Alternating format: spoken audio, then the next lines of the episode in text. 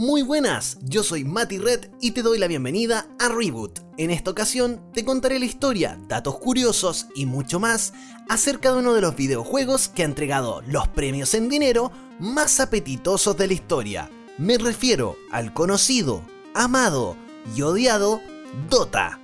¿Qué es el Dota? Básicamente, Dota o Defensa de los Ancestros, por sus siglas en inglés, es un MOBA o multijugador de arena de batalla en línea.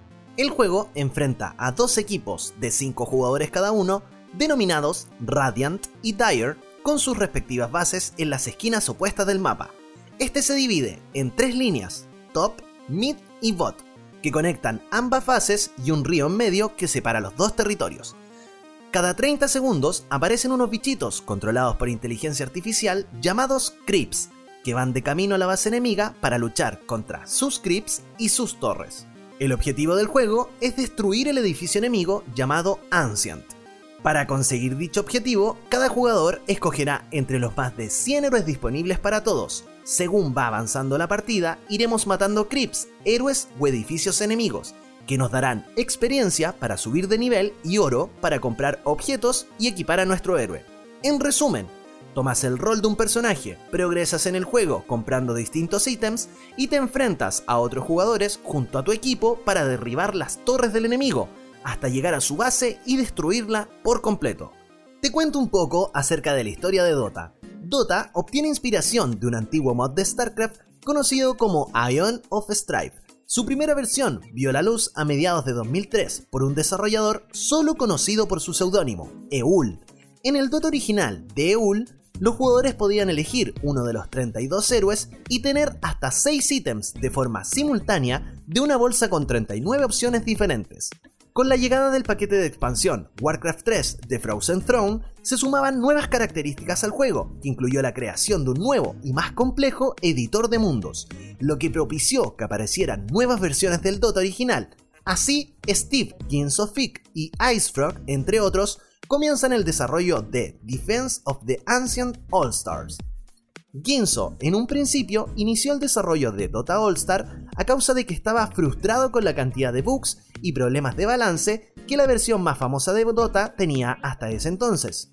Ginzo, en un principio, inició el desarrollo de Dota All Star a causa de que estaba frustrado con la cantidad de bugs y problemas de balance que la versión más famosa de Dota tenía hasta ese entonces. Su intención original no era iniciar un proyecto a gran escala, sino simplemente crear una versión de juego más entretenida para sus amigos y para él. Después de pasarlo bien con estos cambios iniciales, de a poco le empezó a gustar más el actuar como editor del mapa, por lo que empezó a expandir sus nuevas actualizaciones. Dota All Star estuvo en desarrollo hasta 2009, cuando Valve contrata a Icefrog, uno de los principales desarrolladores del juego, dando paso a la independencia de Warcraft 3 y el nacimiento de Dota 2.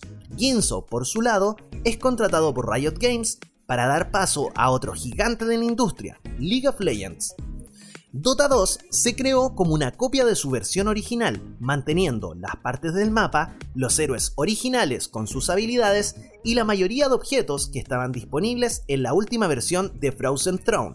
Sin embargo, hoy en día se pueden diferenciar muchas cosas que cambiaron para hacer el juego más dinámico y competitivo, ya que Valve apostó mucho por el eSport de este título. Sin embargo, no todo fue color de rosa. Un primer gran problema sucedió cuando la franquicia de Dota entró en disputa, con Valve por un lado y en el otro los contribuidores de Dota All Star, que en ese entonces trabajaban para Riot Games en el nuevo MOBA que habían creado, League of Legends. Además, Blizzard Entertainment también se encontraba en el problema, ya que había sido dentro de uno de sus juegos en donde Dota había nacido. Años después, en el 2012, la batalla legal terminó siendo concedida para Valve, quienes ganarían los derechos de comercialización y el uso de la marca en cualquier producto que ellos desarrollasen. Fue así como oficialmente en julio de 2013 Dota 2 salió a la luz en todo el mundo, convirtiéndose con el tiempo en el videojuego que hoy millones de personas juegan todos los días.